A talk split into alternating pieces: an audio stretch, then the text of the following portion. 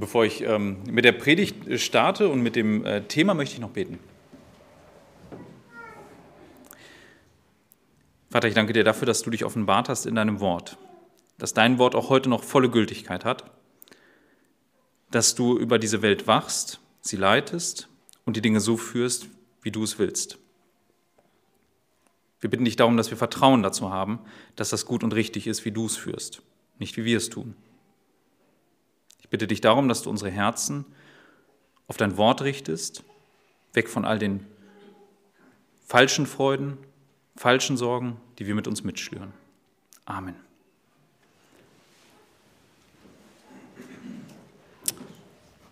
Es geht im Alten Testament weiter. Im ersten Buch Samuel, Kapitel 11. Das Alte Testament wird in unserer westlichen Kultur nicht viel gepredigt. Ähm, neulich, ähm, ich habe das glaube ich schon mal erwähnt, hörte ich jemanden, der das sagte, ähm, dass es eher in anderen Regionen viel gepredigt wird. Jedoch sind das zwei Drittel unserer Bibel, das Alte Testament.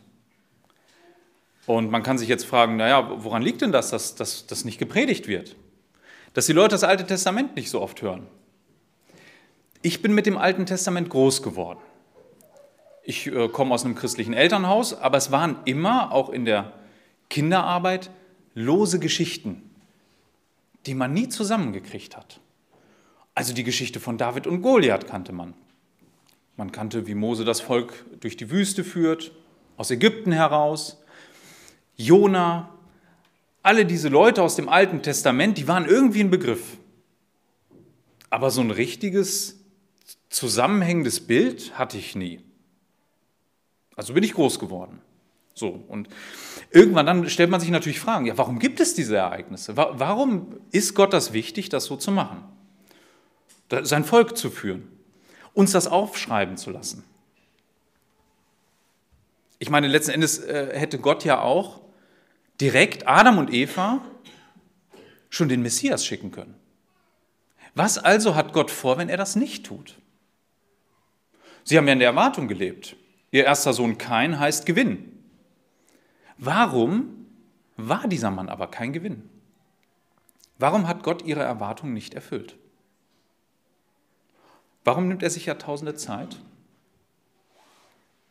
und schickt erst dann den Messias? Warum ist Gott das wichtig? Im Neuen Testament finden wir zwei Antworten von Paulus. Eine von Paulus, eine gibt Christus selbst. Sowohl im Römerbrief als auch im ersten Korintherbrief weist Paulus die Gemeinde darauf hin, dass wichtige Lektionen im Alten Testament sind für die Gemeinde in der Endzeit. Er nimmt Beispiele das Volk in der Wüste ist ein gutes Beispiel dafür, wie es nicht sein sollte. Halsstarrig, ähm, nicht gläubig, vertraut Gott nicht. Ernste Warnungen für uns, auf die das Ende kommt. Das andere Beispiel nimmt Christus selbst. Christus sagt, ein anderer Umgang mit dem Alten Testament, was wir daraus lernen können, ist, wer er ist. Was seine Person so einzigartig macht. Und wenn ich das zusammennehme, kann man sagen, Gott nimmt sich Zeit, seinem Volk seine Sicht der Dinge auf uns Menschen, auf den Erlöser zu geben, auch seine Sprache uns beizubringen. Von Natur aus ist das Wort Erlösung eigentlich gar nicht in unserem Wortschatz. Heiligkeit hat oft eine andere Bedeutung. Und Gott nimmt sich Zeit, diese Dinge zu erklären. Und wir haben heute einen Text, der einen Blick zurückwirft auf Geschichten im Alten Testament, aber gleichzeitig auch einen Blick voraus uns werfen lässt auf den Erlöser, der kommt. Die Überschrift über 1 Samuel 11 würde ich so wählen. Gott rettet das Volk durch seinen König. Wie gesagt, 1 Samuel Kapitel 11. Ich möchte die ersten vier Verse lesen. Und Nahas, der Ammoniter, zog herauf und belagerte Jabes Gilead. Und alle Männer von Jabes sprachen zu Nahas, schließe einen Bund mit uns, so wollen wir dir dienen. Aber Nahas, der Ammoniter, sprach zu ihnen, Unter dieser Bedingung will ich einen Bund mit euch schließen, dass ich euch allen das rechte Auge aussteche und damit die Schmach über ganz Israel lege. Und die Ältesten von Jabes sprachen zu ihm, lass uns sieben Tage und wir wollen Boten in alle Grenzen Israels senden. Und wenn niemand da ist, der uns rettet, so wollen wir zu dir hinauf, hinausgehen. Und die Boten kamen nach Gibea Saul und redeten diese Worte zu den Ohren des Volkes, und das ganze Volk erhob seine Stimme und weinte. Dieser Abschnitt berichtet uns von einer tiefen Not, in der sich eine Stadt befindet eine tiefe Not, aus der es aus ihrer Sicht keine Rettung gibt. Zuerst mal möchte ich auf das Volk eingehen, das sie bedroht. Das sind die Ammoniter. Die Ammoniter äh, sind Nachkommen Lots. Lot hatte mit seinen beiden Töchtern Nachkommen gezeugt. Nicht willentlich. Er war, ähm, ja, seine Töchter haben ihn betrunken gemacht und haben dann äh, Kinder mit ihm gezeugt. Von seiner zweiten Tochter stammen die Ammoniter ab. Dieses Volk hat Israel oft zugesetzt. Und ähm, ihnen wird vor allen Dingen im Alten Testament eine unglaubliche Grausamkeit nachgesagt. Also zum Beispiel der Prophet Amos ähm, sagt Folgendes im ersten Kapitel 13, wenn er über die Ammoniter spricht. So spricht der Herr, wegen drei Freveltaten der Kinder Ammon und wegen vier werde ich es nicht rückgängig machen, weil sie die Schwangeren von Gilead aufgeschlitzt haben, um ihr Gebiet zu erweitern und so weiter. Die haben nicht mal vor ungeborenem Leben halt gemacht, diese Männer, dieses Volk. Eine unglaubliche Grausamkeit, mit der sie gegen ihre Feinde vorgingen. Und das lesen wir auch in unserem Text. Ähm, sie möchten die Männer am rechten Auge blind machen. Ähm, könnte man sich jetzt fragen, warum denn? Ne? Also warum macht man denn am rechten Auge, warum nicht ganz? Ähm, sie hatten vermutlich eins im Sinn. Wenn die die Unterwerfung anbieten, hätten sie ja noch gut für sie arbeiten können, ne? also irgendwelche Dienste verrichten können. Aber ohne rechtes Auge war der Kampf für einen Mann schwer. Äh, man zog damals mit einem Schild in der Hand gegen seine Feinde aus und hat im Grunde das vor sein Gesicht gehalten und mit dem rechten Auge geguckt, wo der Feind ist. Also wenn man sich hinter, seinem, hinter dem Schild an der linken Hand versteckt hat, war nur das rechte Auge frei. Ein Mann, der kein rechtes Auge hat, war ein leichteres Ziel. Er musste seinen Kopf ganz vorheben. Es wäre schwer für diese Männer weiter Krieg äh, zu führen gegen ihre Unterdrücker. Gleichzeitig ist es aber auch eine, eine Schmach. Es ist eine Demütigung. Die Männer müssen wehrlos dahin kommen und ihnen wird das Auge genommen. Was für eine Demütigung. Nicht nur für sie. Der König hat auch noch das Ziel, das ganze Volk Israel zu demütigen. Alle. Diese Stadt ist aber auch kein unbeschriebenes Blatt. Also wir sehen, die sind in einer höchsten Bedrängnis.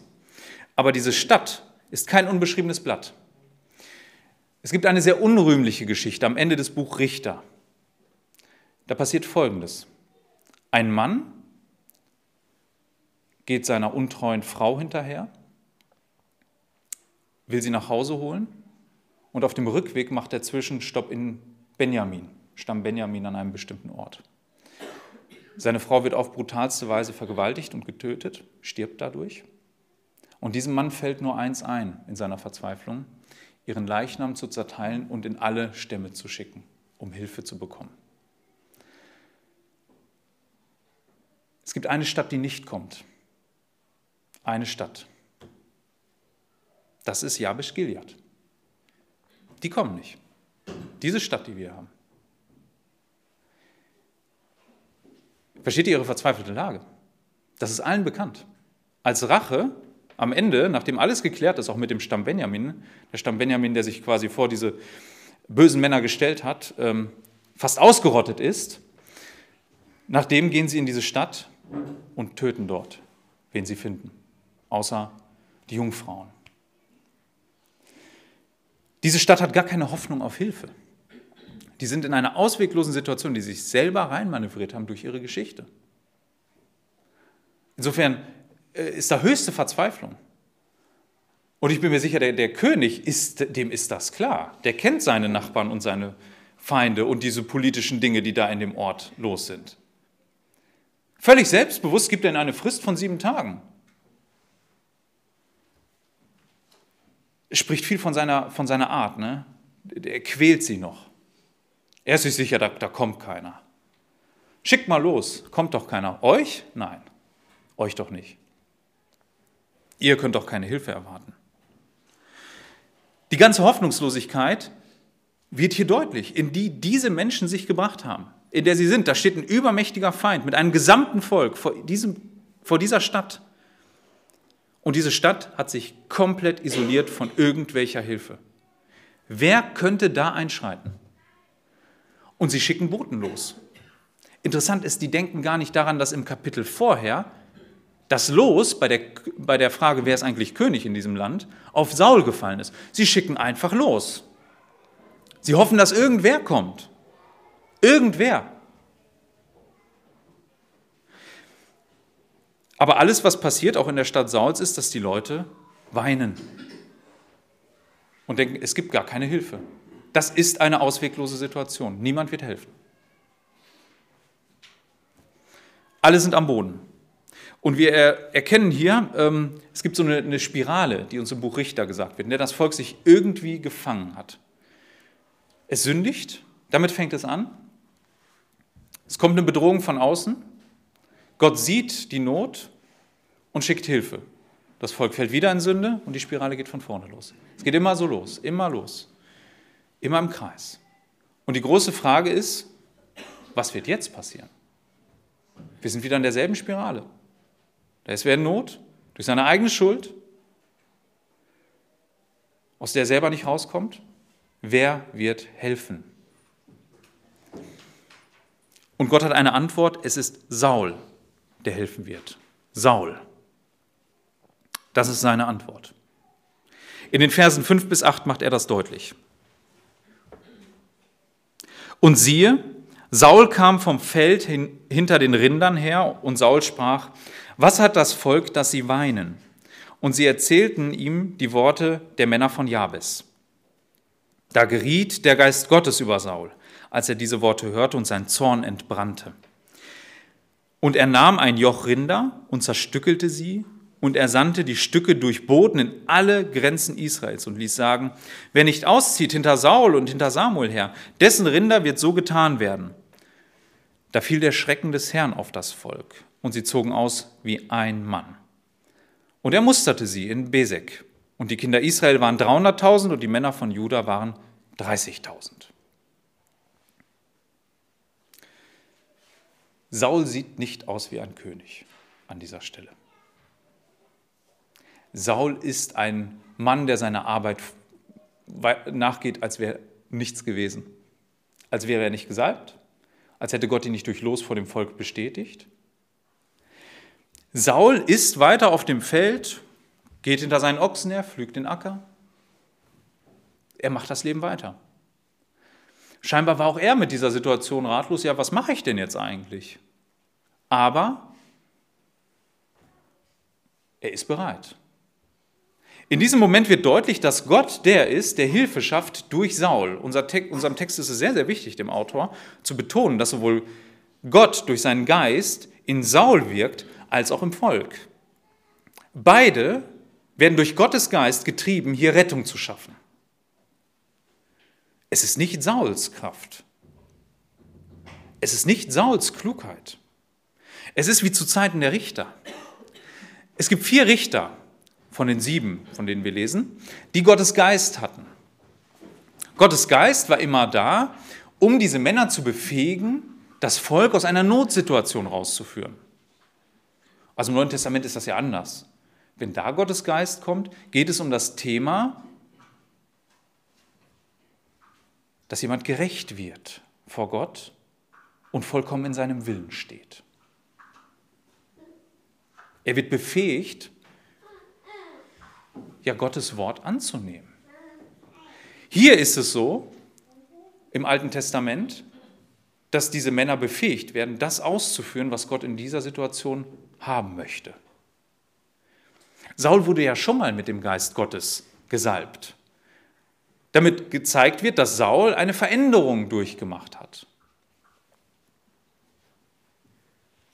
Ja, an dieser Stelle ist das Erste, ich weiß nicht, ob euch das auffällt, das Erste, was der Geist Gottes hier tut, Zorn. Er bewirkt Zorn bei Saul. Das ist das Erste. Da geriet der Geist Gottes über Saul, als er diese Worte hörte, und sein Zorn entbrannte. Ähm, wir werden nachher sehen, äh, das, das ist nicht, ähm, es ist nicht von der Hand zu weisen, dass der Geist Gottes auch, auch Zorn bewirken kann. Was er tut ist, er sendet ein Zeichen. Dieses Zeichen spielt natürlich an auf die Situation, die damals im Buch Richter uns berichtet wird, dass nämlich diese Leiche der Frau rumgeschickt wurde. Hier sind es Ochsen, die rumgeschickt werden, Rinder, die getötet werden und dann rumgeschickt werden. Und Saul sagt, ähm, jeder, der nicht mitkommt, mit dessen Rinder mache ich das Gleiche. Werde ich tun. Und Gott wirkt, dass das Zeichen ankommt.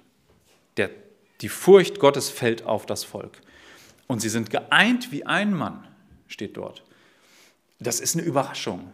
Im Buch Richter gibt es das zum Beispiel nicht oft, dass das Volk wirklich geeint ist. Im Gegenteil, da lesen wir von Bürgerkriegen. Da lesen wir davon, dass Leute versuchen, die Königsherrschaft an sich zu reißen, indem sie sich bei einem Stamm äh, als König ausrufen lassen und dann sagen, so, und jetzt, jetzt holen wir uns auch noch die anderen. Hier ist es von vornherein so, die werden zu einem Mann und ein schlagfertiges Heer steht dort. 330.000 Mann kommen zusammen. Also die, die Leute in Jabesh Gilead, für die muss das äh, unvorstellbar gewesen sein. Die, die haben ja aus ihrer Verzweiflung Boten wahllos rumgeschickt, in der Hoffnung, da kommt doch ein paar, so nach dem Motto, dass da jemand kommt einfach. Jetzt kommen sie alle. Und da stehen sie. Ihr König eint sie. Das ist ein, ein, ein bedeutendes Zeichen im Volk, das oft so zerstritten war, wo die, ähm, wo die einzelnen Stämme oft miteinander Fäden hatten, wo es in Notsituationen man sich nicht immer beigestanden hat. Hier sind sie völlig geeint. Und das bei einer Stadt, ähm, die sich total ins Abseits gedrängt hat. Es ist beachtlich, was hier als, als erstes äh, der König eigentlich tut. Er sammelt das Volk hinter sich zur Schlacht für Leute, die es eigentlich nicht verdient haben. Es geht weiter, die Verse 9 bis 11. Und sie sprachen zu den Boten, die gekommen waren, so sollt ihr zu den Männern von Jabes Gilead sagen, morgen, wenn die Sonne heiß scheint, wird euch Rettung werden. Und die Boten kamen und berichteten es den Männern von Jabes, und sie freuten sich. Und die Männer von Jabes sprachen, morgen werden wir zu euch hinausgehen, und ihr mögt uns tun nach allem, was gut ist in euren Augen. Und es geschah am nächsten Tag, da stellte Saul das Volk in drei Abteilungen auf. Und sie kamen mitten in das Lager bei der Morgenwache und schlugen Ammon bis zum Heißwerden des Tages. Und die übriggebliebenen wurden zerstreut. Und es blieben unter ihnen nicht zwei beieinander. Dem Volk wird Rettung mitgeteilt in Jabes Gilead. Ihnen wird gesagt, ihr bekommt Hilfe. Gegen Mittag bekommt ihr Hilfe. Gegen Mittag, wenn die Sonne heiß scheint. Saul ist viel schneller mit seinem Heer. Die Morgenwache ist bereits ähm, das Ziel, auf das er es abgesehen hat. Das ist so bis 6 Uhr morgens, ne, so wenn es noch vielleicht dämmerig ist, kurz vor Sonnenaufgang, ähm, so zwischen 4 und 6 Uhr. Da schlägt er zu im Lager. Ist mittendrin. Er überrennt sie. Und bis Mittag ist die Schlacht entschieden. Bis Mittag ist vorbei. Es sind nicht mehr zwei beieinander. Saul sorgt nicht nur dafür, dass die, dass die Stadt einfach mal Ruhe hat und dass ähm, dieses, äh, dieses Volk von Ammon einfach nur zurückgedrängt wird hinter seine Grenzen und sich dann neu formieren kann und sich dann vielleicht einen anderen Feind ausguckt. Saul zerstreut sie. Saul sorgt dafür, dass der Gegner, also er vernichtet ihn nicht. Es gibt noch Männer von Ammon, aber sie sind wehrlos, sie sind geschlagen. Aus denen wird so schnell kein Herr mehr, berichtet unser Text. Die formieren sich nicht nochmal neu. Und tatsächlich, lange Zeit wird Israel Ruhe haben vor ihnen. Lange Zeit. Das ist ein grandioser Sieg, den er hier einfährt. Ne, er zeigt auch ein gutes Geschick. Drei Abteilungen, scheint sie so einzukesseln und dann wirklich zu vernichten. Bis Mitte ins Lager dringt er vor. Da kommt keiner raus. Und dann fliehen die Einzelnen in alle Richtungen. Er zeigt Geschick. Ein guter König, der ihnen einen, einen grandiosen Sieg schenkt. Und jetzt ist die große Frage, wie wird das Volk reagieren? Wie werden sie auf, auf diesen König reagieren? Im letzten Kapitel endete ähm, das ganze Verfahren, dass das losgeworfen wurde, nämlich so. Ich lese das mal, Kapitel 10, Vers 25 bis 27. Und Samuel sagte dem Volk das Recht des Königstums und er schrieb es in ein Buch und legte es vor dem Herrn nieder. Und Samuel entließ das ganze Volk jeden in sein Haus. Und auch Saul ging in sein Haus nach Gibea und mit ihm zog die Schar, deren Herz Gott angerührt hatte. Aber einige Söhne Belials sprachen, wie sollte der uns retten? Und sie verachteten ihn und brachten ihm kein Geschenk, aber er war wie taub. An dieser Stelle ist es so, dass durchaus Fragen im Volk da sind. Ja, ist Saul wirklich König? Was sollen wir mit dem?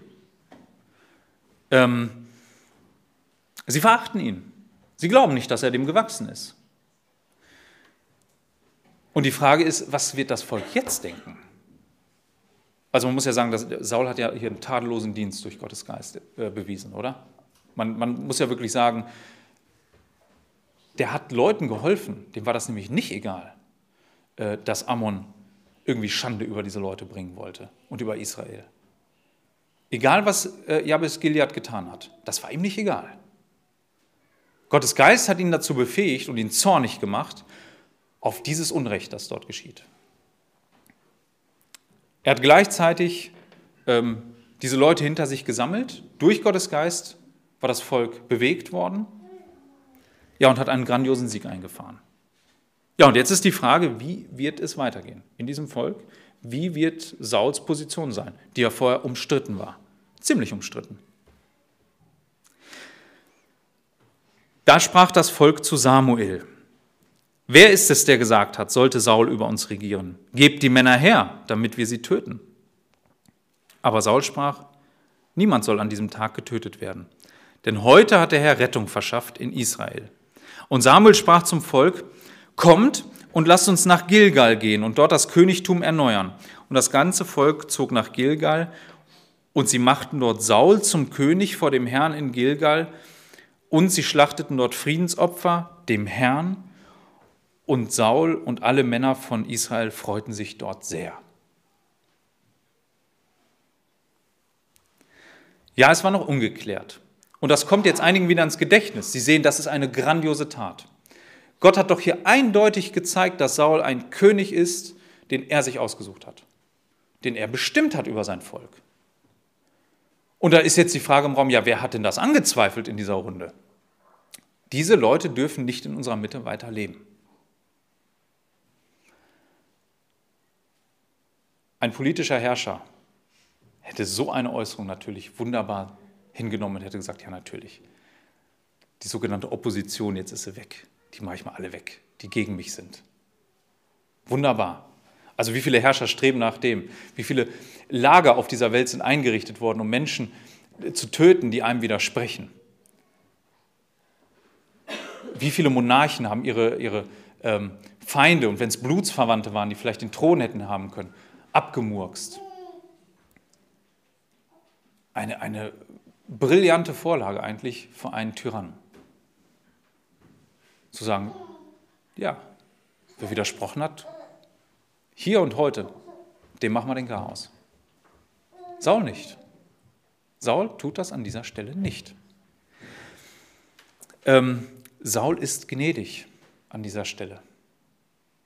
Gottes Geist ist auch noch auf ihn. Und ich sage euch auch, der wird erst gehen in dem Moment, wo feststeht, dass er gesündigt hat, wird Gott ihn wegnehmen, den Geist.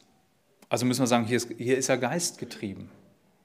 Unser Text sagt das nicht ausdrücklich immer an jeder Stelle, die, die gut ist, aber es ist deutlich Gottes Handschrift in, Saul, in Sauls Entscheidungen zu erkennen. Saul ist gnädig in seinem Volk. Wie barmherzig er mit denen umgeht, die ihm Böses wollten. Ja, er, er macht hier ein Motto. Ne? Das, er sagt so nach dem Motto, ähm, eigentlich durch diese Taten sollen die zum Schweigen gebracht werden. Gott hat heute Heil geschenkt in Israel, das muss doch reichen. Um alle zum Schweigen jetzt zu bringen. Das ist so seine Antwort. Guck doch, wie Gott sich verherrlicht hat.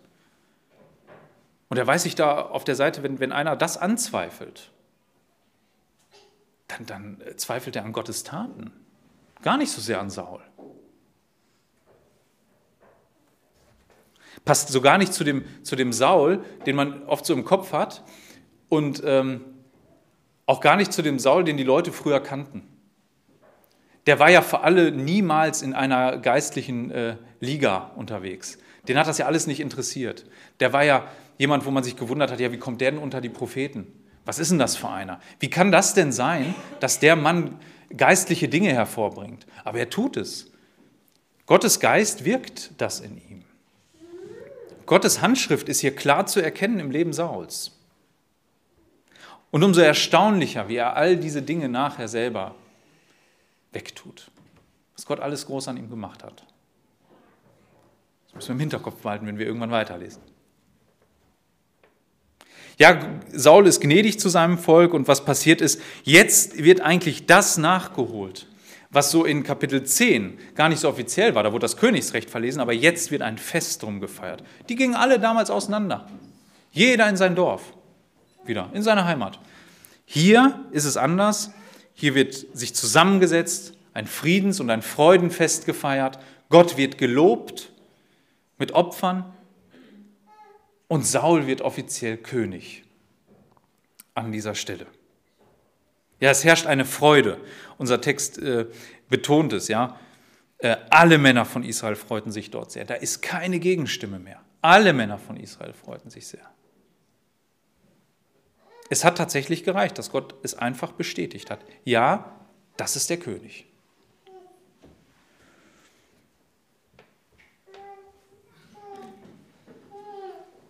Jetzt ist die große Frage, wie, wie, inwieweit hat das, wie ich am Anfang sagte, etwas mit, mit, mit uns, auf die das Ende kommt, oder aber mit, mit Christus zu tun, was hier geschildert wird, wenn wir das Alte Testament so lesen sollen? Und nicht einfach sagen, eine schöne Geschichte. Man könnte jetzt auch hingehen und sagen, ein toller Leitfaden für jeden Politiker. Ne? Das ist aber nicht gemeint. Man könnte jetzt hingehen und sagen, toll, ähm, kann sich ja jeder mal eine Scheibe von abschneiden, der irgendwie Macht hat, politisch was zu sagen hat, so zu sein wie Saul. Bibel zu, habe ich nichts mit zu tun. Ähm, das ist nicht der Grund, äh, weshalb dieser Text da steht. Ähm,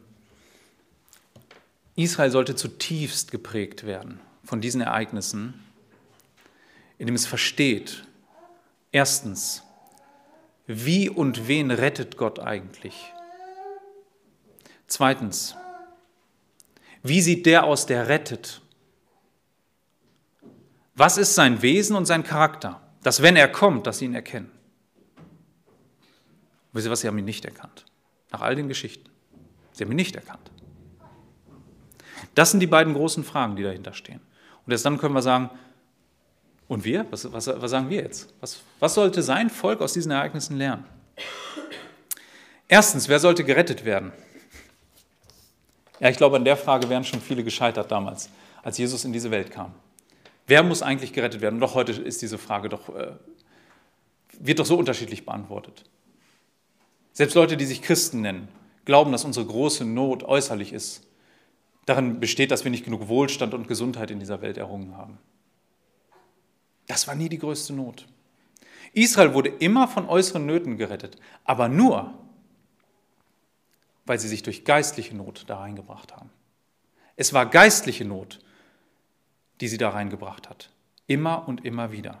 Und als Jesus in die Welt kommt, begegnet er dieser geistlichen Not. Und das Volk merkt es nicht einmal. Es gibt eine Situation, die das wunderbar zusammenfasst. Und eine interessante Parallele ist, weil ich vorhin sagte, Gottes Geist wirkt Zorn. Auch in Christus hat er Zorn gewirkt. In, Markus 3, Vers 1 bis 6 lesen wir ein Ereignis, das uns ähm, aufschlüsselt, worüber Christus eigentlich zornig wurde. Saul wurde zornig über die Feinde, die von außen kamen. Worüber ist Christus zornig gewesen?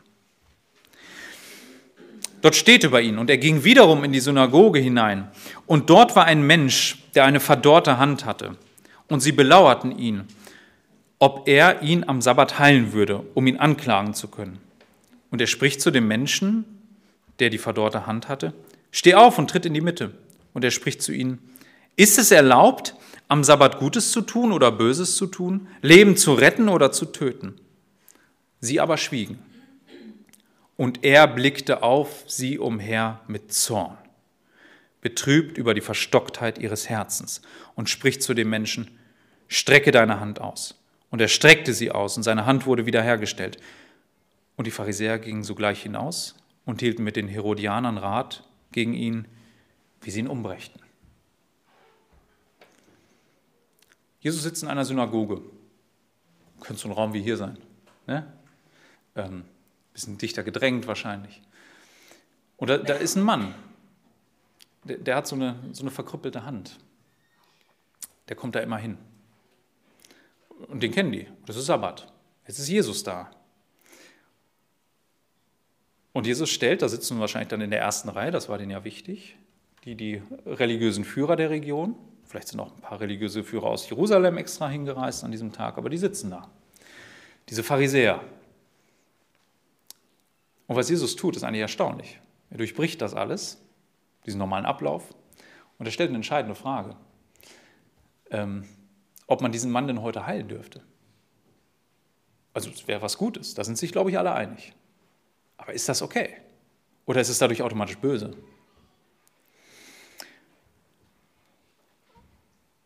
Und was sie nicht erkennen, ist, dass das gut ist. Dass Gott diesen Menschen hilft und dass es immer gut ist, an jedem Tag Gutes zu tun. Sie hatten sich selber so vernagelt mit falschen Vorstellungen von sich selbst und auch von Gott, dass sie das nicht verstanden haben. Ihr Selbstbild war ein, ein äh, trügerisches und ich, ich habe die Befürchtung, dass das heute vielen Christen näher ist, als sie glauben. Was haben die geglaubt? Die Pharisäer waren sogenannte Synkretisten. Die haben nie gesagt, sie brauchen Gottes Gnade nicht. Wer das sagt, der, hat, die Pharisäer haben das nie behauptet. Aber sie haben geglaubt, dass sie einen eigenen Beitrag zu der Gnade haben. Sie glaubten, Natürlich, also niemand hätte abgestritten, wer von Geburtsrecht ein Israelit war, natürlich hatte der Gnade auf seiner Seite, das war denen doch klar. Aber sie glaubten, sie konnten damit besser umgehen als die anderen. Dieser Mann musste irgendwas oder seine Eltern irgendwas getan haben, dass Gott ihm das so zufügt. Das war doch für sie unstrittig. Das war so ihr Weltbild. Irgendwas muss er doch haben. Daraus schlossen sie natürlich automatisch, ich bin eigentlich mit Gott im Reinen, ne? habe ein gutes Leben, hier habe ich keine Sorgen, was Geld angeht. Ne? Also muss ich doch mit Gott völlig im Reinen sein. Der kann das aber nicht. Und ich muss nur weiter fleißig diese Regeln befolgen und dann wird Gott eines Tages zu mir sagen, gut gemacht. Hast, hast du wirklich herausragend dich bewiesen. Das war so ihr Bild. Und ich befürchte, dass viele Christen ein ähnliches Bild haben. So, ne? Die Gnade Gottes, schön und gut, da komme ich dann irgendwie rein ins Volk Gottes, gehöre dazu. Aber dann, dann gibt es so einen Leistungskatalog, den arbeite ich jetzt ab. Und irgendwie bin ich dann auch frommer als der andere, wenn ich das so leiste. Schlimm ist, wir sind ja noch nicht mal, wir würden das ja niemals so sagen. Ne? Also wir, wir tragen das dann ja sogar noch in unseren Herzen und machen das schön verschlossen und tun so, nein, nein, natürlich denke ich so nicht. Geht in euch und fragt euch das. Ähm, ja, denkt man sowas? Hat, hat man so einen, so einen Leistungskatalog im Kopf, wo man sagt, ich bin aber besser, weil. Jesus wird zornig, als er das sieht, weil diese Männer so vernagelt sind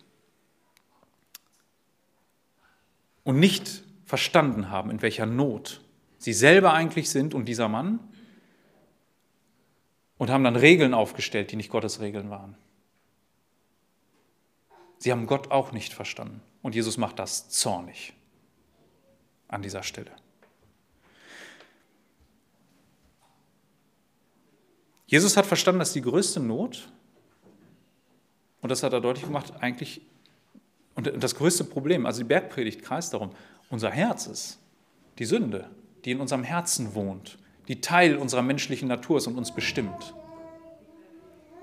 Das kann man nicht einfach so wegreden. und mit guten Taten übertünchen. Das haben sie versucht, mit guten Taten das alles schön zu machen. Und Jesus hat das immer wieder angesprochen. Die größte Not, aus der Gott sein Volk retten muss, und das macht er über die Jahrhunderte deutlich, ist, dass sie nicht immer in diese Spirale kommen. Äh, dass sie immer wieder in Sünde fallen, ihm untreu sind, anderen Göttern hinterherrennen. Ja, mit seinem Willen eigentlich überhaupt nichts zu schaffen haben wollen. Und letzten Endes so, so, in Anführungsstrichen sage ich das jetzt mal, genial sind, dass sie sagen, wir tun Gottes Willen, aber haben den so umgedeutet, dass es ihnen total einfach fällt. Es war nicht mehr Gottes Willen, den sie taten. Null. Sie hatten auch ein völlig falsches Gottesbild, dass sie den irgendwie beruhigen können mit ein paar guten Taten. Gott macht aber im Alten Testament deutlich, dass er tief ins Herz guckt eines jeden Einzelnen. Und weil das die größte Not ist und im Alten Testament eigentlich ja offen bleibt, wie wird Gott das lösen? Gott ist ja eigentlich, wenn man das mal so nimmt, der, der Israel in die größten Probleme dann reinschickt. Durch Gericht, durch all diese Dinge. Aber was wir merken ist, das Herz ist total unverändert. Das fängt ja schon beim ersten Gericht an. Bei Noah, die steigen aus der Arche, das Herz ist unverändert. Das geht weiter. Sie gehen durch die Wüste. Dort wird eine ganze Generation ausgerottet. Sie kommen ins Land, sie sind unverändert. Sie sind im Land, sündigen, es kommen Völker von außen, bedrängen sie. Gott schickt Rettung, sie sind unverändert. Es kommen Könige, die sind böse, die sind gut, die sind böse, die sind gut und so weiter. Sie sind unverändert. Gott schickt sie ins Exil. Sie sind unverändert. Und die große Frage, die im Raum steht, ist doch, wer rettet jetzt dieses Volk? Wer rettet es vor seinem eigenen Herzen? Das ist die große Not. Wer tritt für ihre Sünden ein für alle Mal ein? Und darauf waren sie nicht vorbereitet. Sie glaubten, ihre größte Not war äußerlich. Weil sie ja das fromme Leben so schön geregelt hatten und so schön überschaubar gemacht hatten, obwohl sie völlig unüberschaubare Regeln hatten, glaubten sie, die größte Not wären die Römer im Land. Das war es aber nicht. Wir lesen, dass Jesus in diese Welt kam und eine Rettung erwirkt hat, die ein für alle Mal war. Ja, in Römer 3 lesen wir, in Römer 3, Vers 21, Jetzt aber ist ohne Gesetz Gottes Gerechtigkeit offenbart worden, bezeugt durch das Gesetz und die Propheten. Gottes Gerechtigkeit aber durch Glauben an Jesus Christus gegen alle und auf alle, die glauben. Denn es ist kein Unterschied, denn alle haben gesündigt und erreichen nicht die Herrlichkeit Gottes und werden umsonst gerechtfertigt durch seine Gnade, durch die Erlösung, die in Jesus Christus ist, den Gott dargestellt hat als ein Sühnemittel durch den Glauben an sein Blut, zur Erweisung seiner Gerechtigkeit gegen das, wegen des Hingehenlassens der vorher geschehenen Sünden, unter der Nachsicht Gottes zur Erweisung seiner Gerechtigkeit in der jetzigen Zeit, dass er gerecht sei und den rechtfertige, der des Glaubens an Jesus ist. Gott hat immer wieder das Volk angesehen und bewertet. Unser Text sagt ein für alle Mal gerecht. Gott hadert damit sich nicht mehr. Soll ich euch jetzt bestrafen? Soll ich das nicht? Aber ähm, natürlich erzieht er noch. Das, das Recht hat er zu erziehen. Aber jeder, der glaubt, darf sich sicher sein, ja, ich bin vor Gott ein für alle Mal gerecht. Ich bin das. Jesus ist der König, der kam und meine Schuld getragen hat.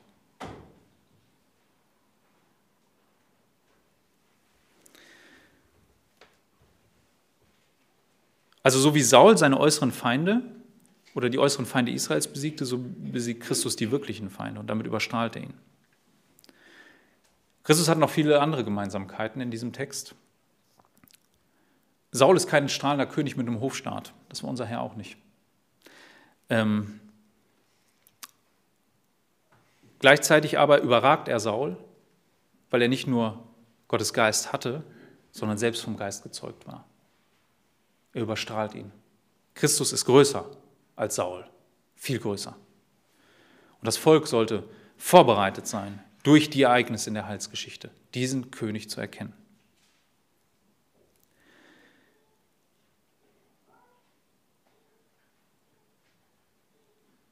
An dieser Stelle hoffe ich, dass ihr ähm, Freude empfinden könnt über das, was Christus getan hat am Kreuz. Dass ihr euren König klar vor Augen seht. Christus ist ähm, nicht irgendeiner, über den man streiten kann. Er ist nicht wie Saul, eine Person die Geschichte, der Geschichte, die kommt und geht. Christus bleibt. Seine Königsherrschaft ist auch heute. Die Bibel benutzt sogar eine ziemlich, oder das Neue Testament eine Militärsprache, wenn sie über seine Taten spricht. Ich weiß nicht, ob euch das schon mal aufgefallen ist, dass das Neue Testament oft von Kampf redet und auch von Christus, der ein kämpfender Christus ist, heute. Ähm, er hat sowohl am Kreuz gekämpft, also es ist eine interessante Sprache, die in, im Kolosserbrief ähm, genommen wird. In Kolosser, Kapitel 2, Vers 15. Ich lese vielleicht ähm, 14 mit, dann wird das ein bisschen deutlicher, dass es sich aufs Kreuz bezieht. Da steht nämlich, als er ausgetilgt hat die uns entgegenstehenden Handschriften in Satzungen, die gegen uns waren, hat er sie auch aus der Mitte weggenommen, indem er sie an das Kreuz nagelte. Als er aber die Fürstentümer und die Gewalten ausgezogen hatte, stellte er sie öffentlich zur Schau, indem er durch dasselbe über sie einen Triumph hielt. Das ist eine Militärsprache, die eigentlich eins vor Augen hat. Einen schon abgeschlossenen Sieg. Äh, Christus wird hier als jemand beschrieben, der wie ein, ähm, ja, das war so wie, wie, so ein Feldherr. Stellt euch vor, da, da ist so ein, so ein, Feldherr aus Rom, der hat vielleicht jetzt gerade die, ein Volk wie die Germanen unterworfen. Der hätte eins gemacht, das hätten auch die orientalischen Herrscher gemacht, der hätte, äh, deswegen hat man so Triumphbögen gebaut in die Städte, der wäre durch so ein Tor durchgezogen und seine Feinde hinter sich her, also dann den König oder das, was von ihm übrig geblieben ist, ja, hätte er hinter sich her und hätte dann seine Feinde zur Schau gestellt. So. Und so redet die Bibel über einen erfolgreichen, ähm, wie über einen erfolgreichen Herrscher über Christus, der, der einen erfolgreichen Siegeszug angetreten hat. Gleichzeitig ist es auch so, dass ähm, ihm jetzt, dass jetzt noch gesagt wird, dass er einen Kampf führt. In 1. Korinther 15 ist uns das gesagt, Vers 23 bis 28.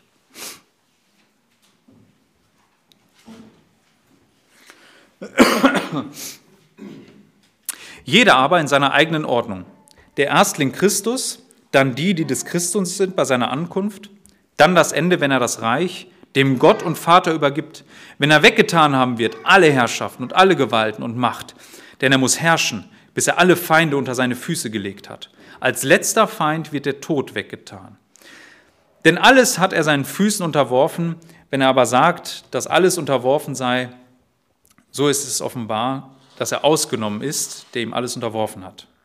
Wenn ihm aber alles unterworfen sein wird, dann wird auch der Sohn selbst dem unterworfen sein, der ihm alles unterworfen hat, damit Gott alles in allem sei. Also Christus wird hier als jemand beschrieben, der kämpft bis zum Ende gegen die Feinde, gegen seine Feinde. Und der letzte Feind ist der Tod. Und die Offenbarung, wenn sie davon spricht, wählt natürlich eine Bildsprache. Die ist aber nicht weniger militärisch. Ähm, wir lesen zum Beispiel in Offenbarung 19, Vers 19. In der Offenbarung ist ja ein immer wiederkehrendes Thema die Wiederkunft Christi und das ist auch das äh, vorletzte Mal, dass es erwähnt wird in der Offenbarung. Und ich sah das Tier und die Könige der Erde und ihre Heere versammelt, um den Krieg zu führen mit dem, der auf dem Pferd saß und mit seinem Heer. Und das Tier wurde ergriffen und der falsche Prophet, der mit ihm war, der die Zeichen vor ihm tat, womit er die verführte, die das Mahlzeichen des Tieres annahmen und die sein Bild anbeteten. Lebendig wurden die zwei in den Feuersee geworfen, der mit Schwefel brennt. Und die übrigen wurden getötet mit dem Schwert dessen, der auf dem Pferd saß, dem Schwert, das aus seinem Mund hervorging, und alle Vögel wurden von ihrem Fleisch gesättigt. Wenn von Christus gesprochen wird bei seiner Wiederkunft, ist er ein kämpfender König, der wiederkommt in seine Welt. Das Interessante und Spannende ist, wie die Offenbarung es beschreibt an allen Stellen. Stellt euch eins vor, die beschreibt in der Regel, dass ähm, der Feind, Satan, alle Mächte mobilisiert, die er hat. Und wo man denkt, da ist so eine kleine Gruppe, Überrest wird geschildert. Immer eine kleine Gruppe eigentlich in einer Notsituation. Manchmal sogar wird sie für tot erklärt. Ne, so, da denken alle, die, die sind tot, die können eigentlich nicht mehr. Immer in einer bedrohten Lage, unterlegen, würden wir sagen. In dem Moment, wo aber Christus kommt und dieses Heer heranrückt, findet nicht mal ein echter Kampf statt. Der Feind ist sofort besiegt. In dem Moment. Was für ein, ein, äh, ein grandioses Bild gegen all diese übermächtigen Feinde, die sich oft aufbäumen. Wie Christus als, als König und Herrführer geschildert wird. Also nehmen wir mal, unser Text hatte ja Saul beschrieben, wie, wie er wirklich ein großes Heer sammelt und, ganz, und Anstrengungen unternimmt und auch einen grandiosen Sieg einfährt, keine Frage. Aber Christus überstrahlt das ja nochmal. Er ist ja natürlich, äh, wenn er wiederkommt, einer, der, der wird äh, siegen. Das ist unfassbar schnell geht das immer. Unfassbar. Und er vertilgt seine Feinde selbst. Also die Offenbarung benutzt da eine klare Militärsprache. Und man kann sich natürlich fragen, wo haben die, die Autoren des Neuen Testaments immer diese Militärsprache? Ich bin der Überzeugung, oft in Anlehnung an das Alte Testament, wenn Sie das lesen.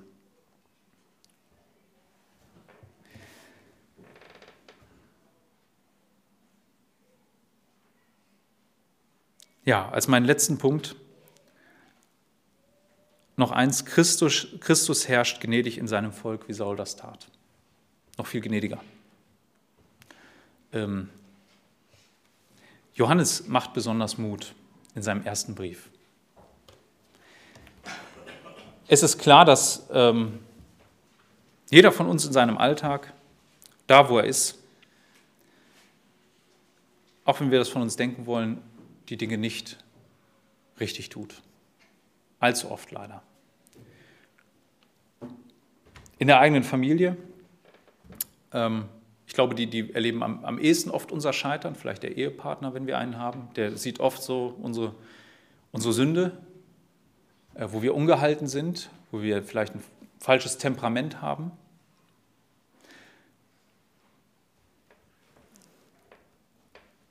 Johannes macht Mut in seinem ersten Brief, Kapitel 1. Ich möchte die Verse 8 ähm, bis 10 lesen. Wenn wir sagen, dass wir keine Sünde haben, so betrügen wir uns selbst und die Wahrheit ist nicht in uns. Wenn wir unsere Sünden bekennen, so ist er treu und gerecht, dass er uns die Sünden vergibt und uns reinigt von aller Ungerechtigkeit. Wenn wir sagen, dass wir nicht gesündigt haben, so machen wir ihn zum Lügner und sein Wort ist nicht in uns. Die Gläubigen werden daran erkannt, dass sie bußfertig sind. Es gibt die Vorstellung, die irrige Vorstellung, man wäre automatisch ein, ein besserer Mensch. Ähm, so nach dem Motto, es gibt sogar äh, Gruppierungen, die glauben, sündlos zu sein. Äh, Johannes macht deutlich, dass das nicht der Fall ist. Wenn, ne, also wenn wir behaupten, wir hätten keine Sünden, dann, dann ist das ein ganz schwerwiegender Irrtum, der sogar einen Angriff auf Gott darstellt. Wir würden ihn zum Lügner machen. Ähm, aber der Ausweg, den er sagt, ist, wir sollen unsere Sünden bekennen vor ihm. Wir sollen ihm das sagen. Äh, dann wird er vergeben. Ist treu und gerecht. Er, von aller Ungerechtigkeit macht er uns rein. Von aller. Daraus soll jetzt nicht die Vorstellung erwachsen nach dem Motto, wenn ich eine Sünde nicht bekannt habe, wird er mir die nicht vergeben. Seine Gnade ist immer größer. Ähm, es gibt Sünden, die sind uns nicht mal bewusst, weil Sünde so tief in unseren Herzen verwurzelt ist. Aber da, wo sie uns bewusst wird, da sollen wir sie bekennen vor ihm.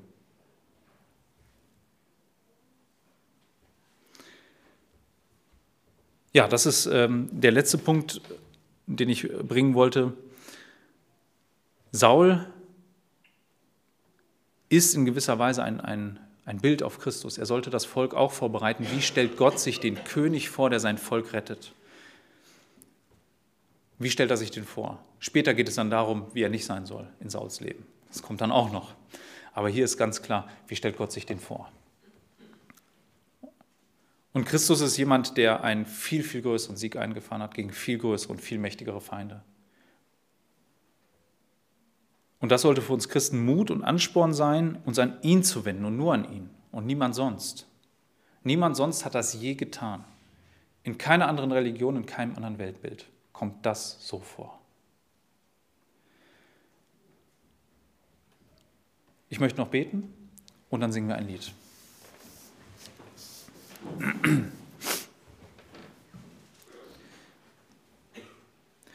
Jesus, dein Tun ist wunderbar und groß und wir können es nicht groß genug schätzen. Ich danke dir dafür, dass du in diese Welt gekommen bist, um unsere Schuld zu tragen. Wir halten oft andere Dinge für ein viel größeres Übel in unserem Leben. Wir bitten oft um die falschen Dinge, dass, dass sie einfach weggenommen werden und sind oft mit unserer eigenen Schuld so im Reinen. Und da bitte ich dich,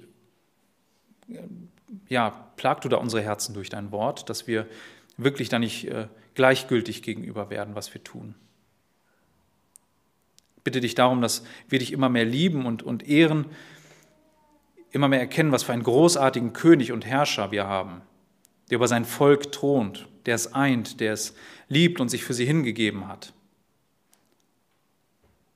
Herr, ich bitte dich darum, dass du uns das groß machst im Leben, dass wir das erkennen dürfen. Ich danke dir für die Gnade, die du uns schon erweist, dass wir unter dein Wort kommen dürfen, es hören dürfen.